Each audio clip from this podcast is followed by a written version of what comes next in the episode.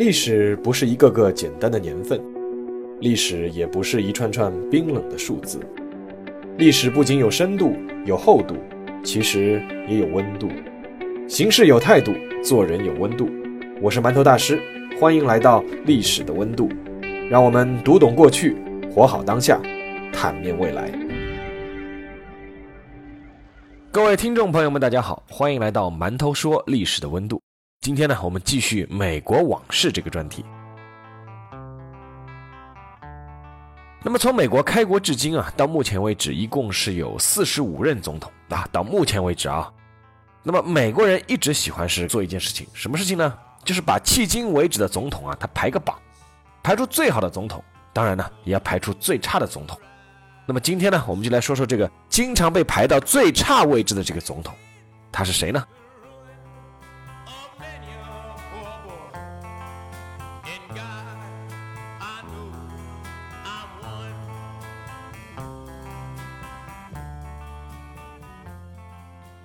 在一九四八年、一九六二年和一九八七年，美国的芝加哥论坛报组织过三次民意调查。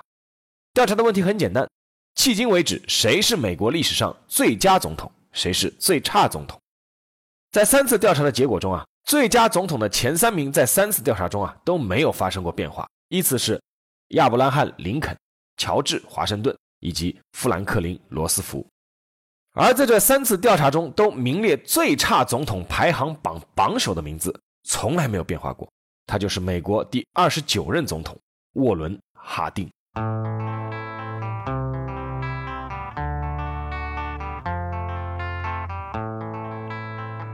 一八六五年十一月二日，沃伦·哈定生于美国俄亥俄州。用出身平凡来形容哈定，应该是没有什么问题的。哈定的父亲是一位乡村教师，母亲呢是一位助产士。后来呢，考取了从医执照。哈定在农场里干过农活做过印刷厂的学徒，学过吹小号，研读过法律，当过临时老师。这些活儿都没有让他真正的安定下来。对他一生产生重要影响的是他在十九岁的时候从事的一份职业，那就是媒体。哈定十九岁那年，和两个朋友一起集资三百美元。买下了他们居住地马里恩市的一张报纸，叫《马里恩每日新报》。作为马里恩市三张报纸之一啊，这张报纸是其中卖的最差的一张。然而，就是在这张报纸提供的小小舞台上，哈定的才能得到了展现。他一改马里恩每日新报之前中庸和平的风格，亮出了鲜明的政治观点，那就是支持共和党。在哈定的策划和推动下。这张报纸很快以激进辛辣的言论和观点闯出了一片天地，渐渐赢得了当地读者的喜爱，进而超过了当地发行量最大的《马里恩独立报》，成为了整个马里恩县最著名的报纸。甚至连俄亥俄州也开始有不少人知道了沃伦·哈定这个名字。这个时候的哈定啊，他已经从当初一起集资的两个朋友中把这个报纸股份全买下来了，成为《马里恩每日新报》的完全掌控人。而随着他的声名显赫，愿意和他结交的人也渐渐多了起来，其中也包括不少仰慕他的女性。这是哈定今后一生中的骄傲，同时也是苦恼。哈定他有这样的条件：他身材修长，风度翩翩，金发蓝眼，五官犹如罗马人的雕塑，英武帅气，再加上顶着报纸老总的头衔。他非常有女人缘，在诸多追求他的女性中啊，有一位叫弗洛伦斯·克林的女子是最为热烈和主动。弗洛伦斯要比哈定大五岁，有过一次婚姻，还带着一个儿子。有意思的是，这段感情还有一点罗密欧与朱丽叶的意思。哈定在主办《马里恩每日新报》期间啊，因为激进的观点得罪了不少当地的权贵，其中呢就包括当地最富有的房地产开发商埃莫斯·克林。他非常反感哈定的很多观点和言论，而这个弗洛伦斯·克林就是他的女儿。然而，弗洛伦斯对哈定的追求是如此的热烈，以至于作为老父亲，埃莫斯完全无法劝阻自己的女儿。而哈定自己呢，也在弗洛伦斯的主动求婚之后选择投降。一八九一年，两个人正式结婚。愤怒的这个老丈人是没有参加他们的婚礼，并且在之后的八年时间里。和女儿以及女婿是断绝往来。虽然没有长辈们的祝福，但是二十六岁的哈定还是开始了他的婚姻生活。从事后来看，尽管不知道哈定是否在这段婚姻中真正收获到幸福，但是至少这对夫妻的性格是互补的。哈定为人随和、大大咧咧，家庭背景普通，也没有太强的上进心；而弗洛伦斯严肃认真、逻辑严密，有房地产家族的财产和丰富的人脉。愿意为自己追求的目标一步步前进，乃至不惜代价。出身平凡的哈定，因为这段婚姻，开始进入了一个全新的人生轨道。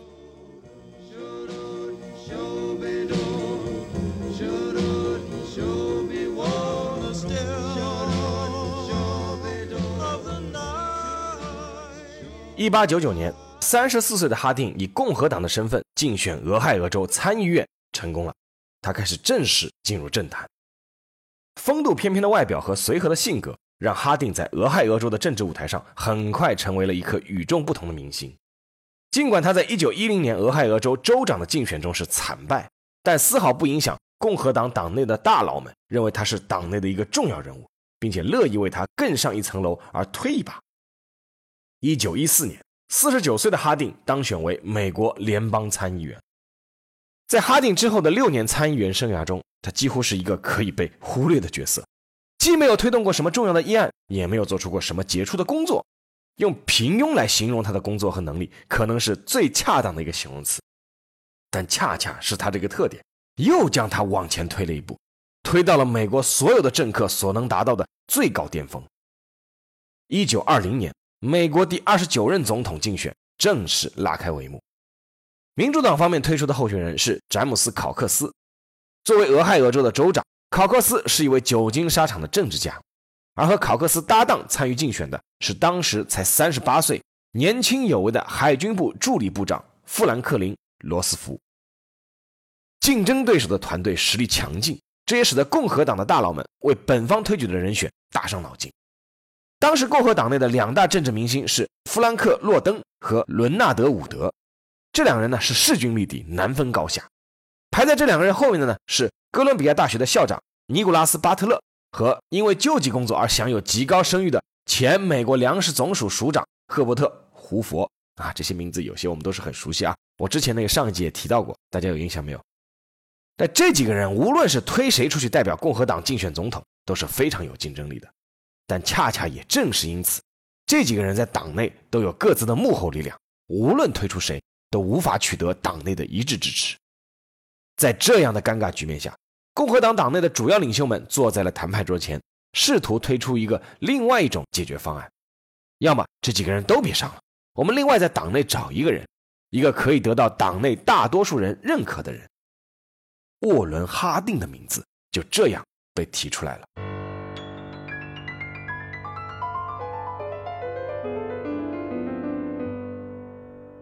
以当时哈定的能力和政绩，其实已经被排除在了共和党推举名单的第一梯队之外的，大概他就排到第九或者第十的位置。但恰恰是因为他的平庸、随和、与世无争，反而成了共和党内各个势力都能接受的一个候选人。一九二零年六月，共和党内部为了推举竞选总统的候选人而进行了党内初选，在进行了九轮投票没有结果之后，沃伦·哈定被叫到了共和党领袖们开会的一个房间。在那个房间里面，领袖们就问哈定：“你是否做过什么使共和党难堪的事情？”哈定表示需要给自己时间去想一下。在离开房间十分钟以后，哈定回来了，他诚恳地表示：“我的历史是清白的。”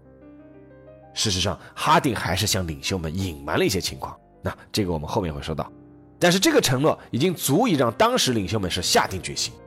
在接下来举行的提名大会上。经过第十次投票，终于选出了结果。当年五十五岁的沃伦·哈定被共和党推举为参选总统的候选人。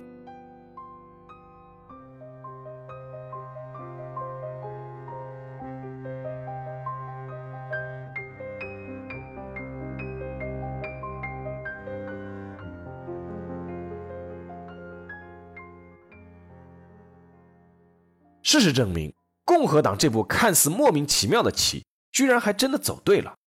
哈定尽管能力平庸，但是他随和不争的态度，恰恰成了他竞选的最大优势。一九二零年那个时候啊，欧洲刚刚从第一次世界大战的创痛中恢复，在一战中坐收渔翁之利的美国，俨然已经是世界第一经济强国，但是在政治地位上还需要进一步巩固自己的位置。就是在这样的背景下，当时担任美国总统的威尔逊率领的美国代表团，在一九一九年的巴黎和会上提出了国联计划和一揽子全新的方案，表现出了美国愿意加入并且主导重新规划世界格局的强烈愿望。但是，恰恰这个是和当时美国国内的大环境的期待是不符合的。一战结束以后，美国国内普遍希望恢复到从前的孤立主义时代，就是不要再掺和到美洲以外的事物中去了，尤其是不要沾手这个满目疮痍的欧洲纠纷。在这样的基础上，美国民众进而对这个以威尔逊为代表的这个精英政客领导的政府是感到了厌倦。我受够你们这些政客了。那就不能出来一个出身普通的总统，或者是一个平庸的总统，甚至是一个就是不那么出色的总统呢？他能不能就给我们带来点平凡安逸的日子呢？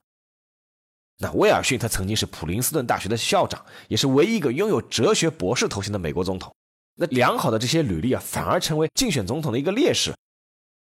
在这样的背景下面啊，沃伦·哈定恰恰就成了最受欢迎的对象。论出身，论能力，哈定都是乏善可陈。但是这反而成了他面对民主党精英候选人的优势，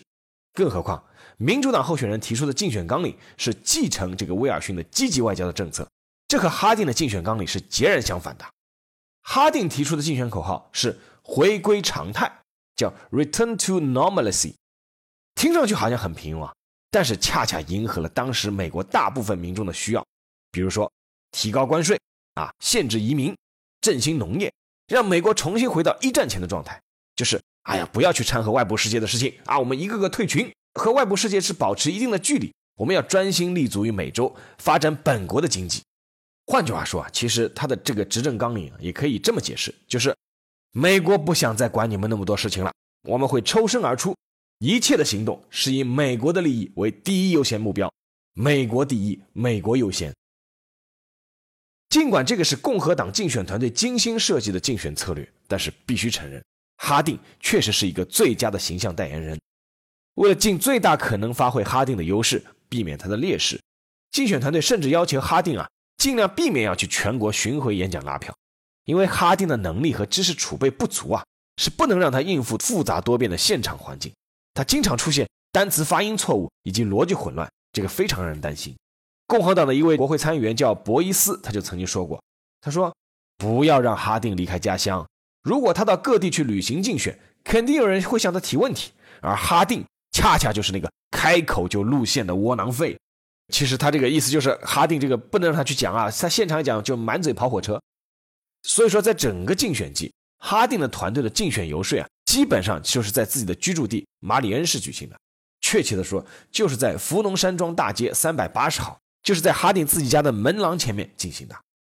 这场被称为“前廊运动”的竞选拉票活动取得了空前的成功。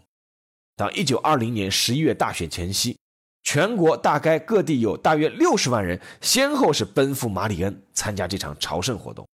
其中还包括有著名乐队、著名棒球队，以及以道格拉斯·范朋克为代表的好莱坞明星团队，以及以亨利·福特和爱迪生为代表的商界团体等等等等。那在自己家的门廊前啊，哈定巧妙地发表着事先准备好的，听上去其实是模棱两可、含糊其辞的演讲。比如说，他说：“如今美国需要的不是英雄行为，是医治创伤；不是革命，而是恢复；不是受国际事务的牵累，而是要在国内取得成功。”听众们是掌声雷动，欢呼如潮。值得一提的是，风度翩翩的哈定还赢得了很多女性选民的支持。当然了，这也和他暗示政府部门会设立一个女性部长，以及承诺会推动男女同工同酬是有关系的。在这一点上，哈定的妻子弗洛伦斯也起到了关键作用。事实上，这位站在哈定背后的妻子担任的就是媒体总经理的角色，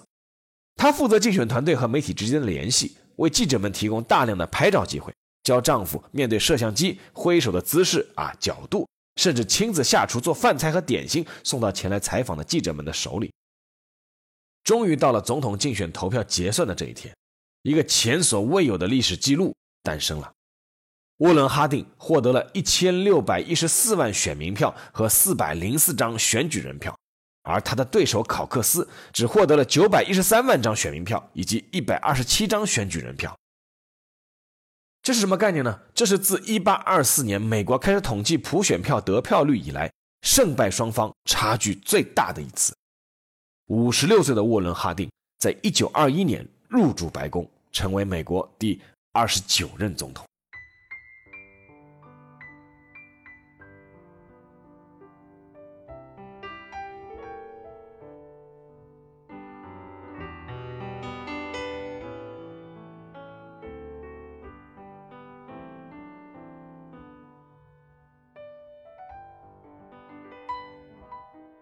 应该说啊，这个哈定入驻白宫以后啊，还是做了一些事的。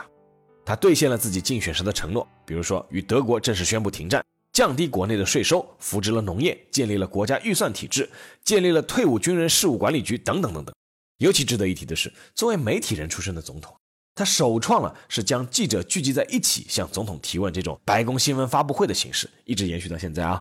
并且他为了照顾报纸记者第二天发稿，还专门调整了新闻发布会的举行时间。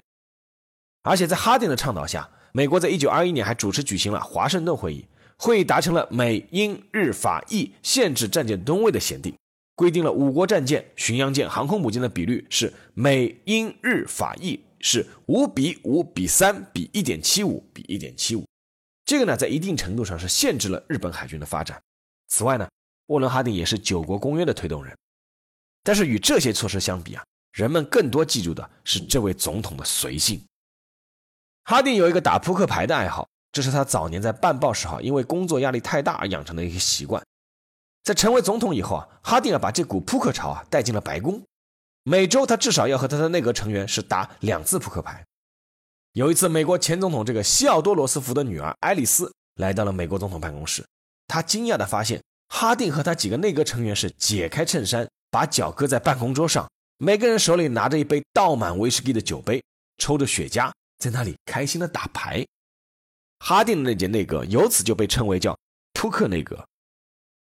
与工作作风上的随性相比，哈定还有个更让人头疼的一个随性的问题，那就是风流成性。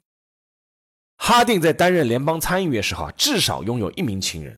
他比哈定小八岁，是马里恩市一位百货公司老板的妻子，是有夫之妇。在一九一五年的时候，这个叫菲利普斯的情人啊，曾经要求哈定是为自己离婚。但是遭到了哈定的拒绝。不过呢，两个人的感情似乎倒是没有受到影响。在一九二零年，哈定决定接受共和党大佬们这个询问，说你这个有没有隐瞒历史的那个一页啊？这个哈定就隐瞒了这一段婚外情。当大佬们发现这个哈定原来有这段很容易被媒体曝光的恋情的时候啊，换人已经来不及了。最终啊，菲利普斯是被秘密送到了日本。此外，他收到了五万美元以及每个月定期的津贴补助。据说他是历史上唯一一个勒索美国总统成功的人。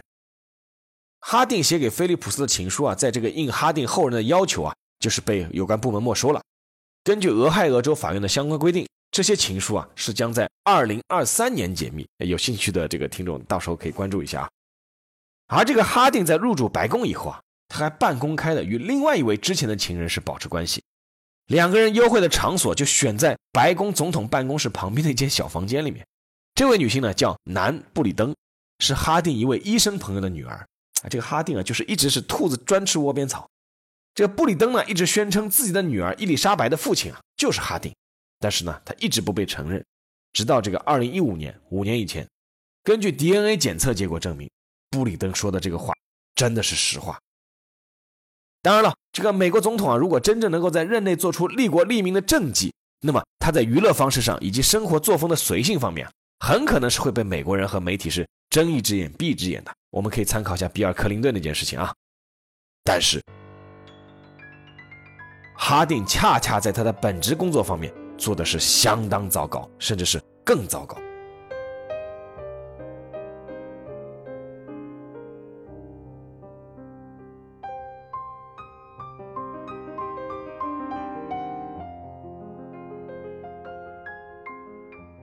哈定是被多种力量推上前台的，这也注定他成为总统以后啊，需要是有所回报。其实美国总统很多时候都是这样的。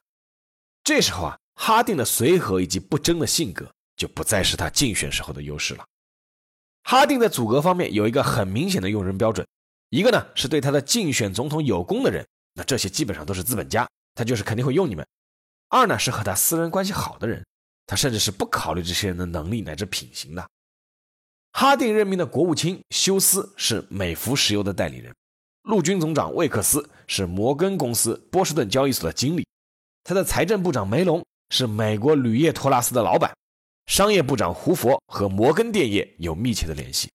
而他的内政部长费尔和洛克菲勒家族是交往非常好。哈定还从俄亥俄州提拔了一大批和自己私人关系良好的人进入自己的政府部门，都是自己的一些亲戚或者远房亲戚，以至于在华盛顿多了一个新的团体名称，叫做俄亥俄邦。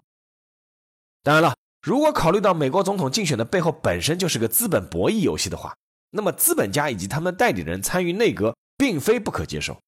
他们虽然会考虑自己的利益，但是只要能遵守法律和廉洁自律，那么在客观上其实也能促进美国这个国家的经济的发展。比如说，一战以后啊，美国在汽车工业和石油工业方面就出现了爆炸式的增长。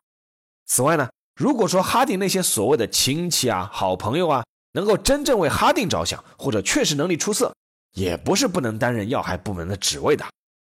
然而，哈定用自己用人不疑的这种风格，换来了一系列响亮的耳光。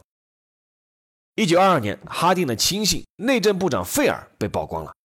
他将俄怀明州一块叫茶壶堡的联邦所属油田和另外两块属于美国海军的油矿，用相当低廉的价格租给了一家私人企业。在这个过程中，费尔最终是承认他收受了贿赂，这就是轰动美国的茶壶堡事件。在尼克松的水门事件爆发以前。茶壶堡事件一直是美国最大的政坛丑闻，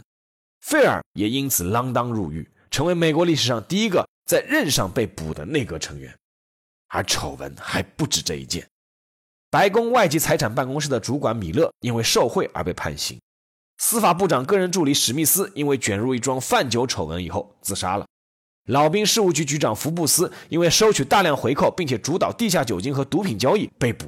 他的助理克莱默因此自杀。这一系列的丑闻都发生在哈定担任总统之后短短的两年之内，而且大多这些人都是他亲手提拔的亲信。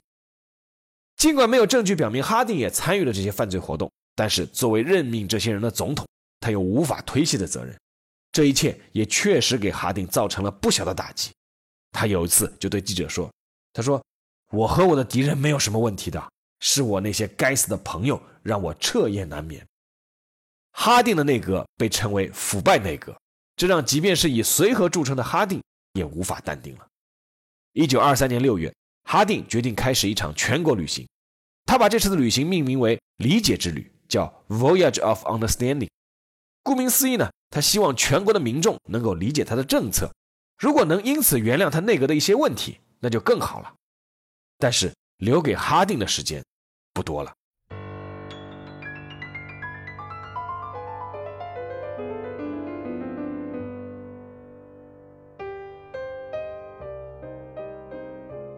一九二三年七月底，哈定按照巡游计划从阿拉斯加返回美国本土。当时，关于哈定内阁成员的一些更多的腐败丑闻开始在坊间流传，这让他更加忧心忡忡。在抵达旧金山之后，哈定的身体状况出现了问题，医生呢一开始诊断的是肺炎。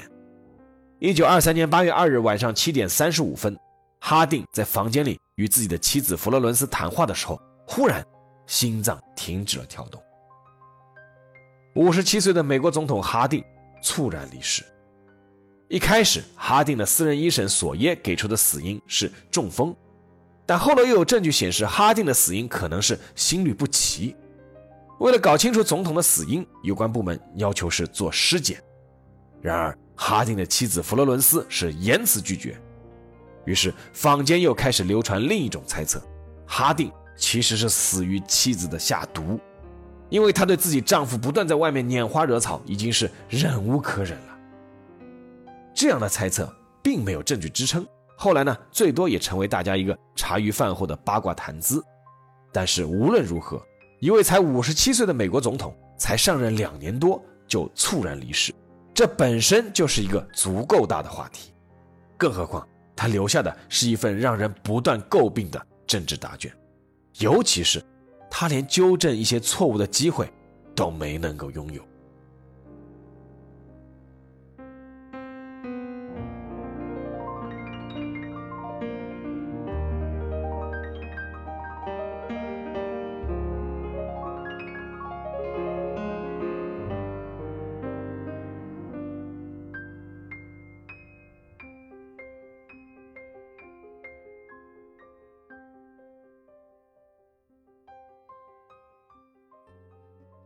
下面就进入今天的馒头说时间了。那两个月以前啊，我在和一个美国的朋友这个微信聊天，原本呢是因为这个新冠病毒持续这个肆虐啊，想慰问一下他。结果在聊了几句之后，没有来由的，他忽然来了一句，他说：“没想到一个人可以改变那么多事情。”那我知道他说的肯定不是疫情，他肯定是在说他们的总统。他是上世纪八十年代出国留学的，一直是在美国定居。平时呢，从来不聊政治话题，可见他的感触也是非常深了。当然了，我相信他有这个感触呢，更是因为呢，他身处美国。应该说，美国设计的这个三权分立制度的初衷啊，就是为了防止个人的权力过大，要有效的进行制衡。但是从历史的进程来看，把权力关进笼子，尽管是全世界人民一个共同的理想，但是从实际操作来看，人类实行了各种尝试，但至少到目前为止。还是都在努力的过程当中，尤其是在二零二零年的这次天灾和人祸当中，无论从哪个角度看，都能让原先抱有各种不同意见的人，能够重新冷静审视一下所谓的灯塔国在世界舞台上，在各个领域中的所作所为。其实，根据过去多年来的各种数据统计和来自各个机构的民意调查，沃伦·哈定啊，并不是毫无争议的史上最差美国总统。美国有一张美国历任总统排名的调查统计表格，这张表格是汇聚了从1948年到2018年的各种调查统计排名。提供排名统计的这个单位啊，比如说有哈佛大学这些高校的学者，也有类似芝加哥论坛报这样的媒体或者机构。那么在这张表格上面，啊沃伦·哈定他并不是每次都能所谓的叫力拔头筹的，和他激烈竞争这个美国最差总统的，还有美国第十五任总统詹姆斯·布坎南。还有第十七任总统安德鲁·约翰逊，甚至我们这一代人所熟悉的小布什等等。但是总结下来啊，这些有力竞争美国最差总统的人选，他无非就在两个里面占一个，要么不作为，要么就是乱作为。那这个也是美国政治制度一个有意思的地方：一个或许并不具备做总统能力的人，也完全有可能在各种力量的博弈和推动之下，最终是坐上总统的宝座。至于他接下来能给这个国家究竟能够带来什么，只能够听天由命，或者凭借自己建立和运行的制度去一点一点的纠错。不过，纠错的代价未必会小，遭受的创痛还会影响深远。哦，对了，从二零一七年起，这张美国历任总统排名调查统计表里面啊，有一个新的名字是异军突起了。开始对历任最差美国总统这个榜首位置发起了强有力的冲击，并且有几次已经超越了这个沃伦·哈丁的排名。你们可以猜一下，他是谁？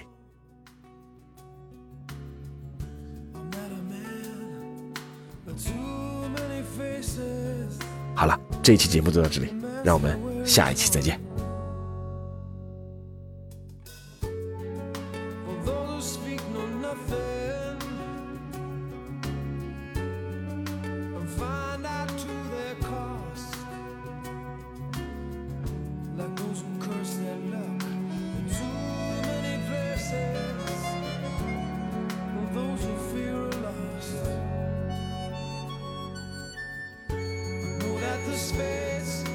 swords of a soldier. I know that the clubs are weapons of war.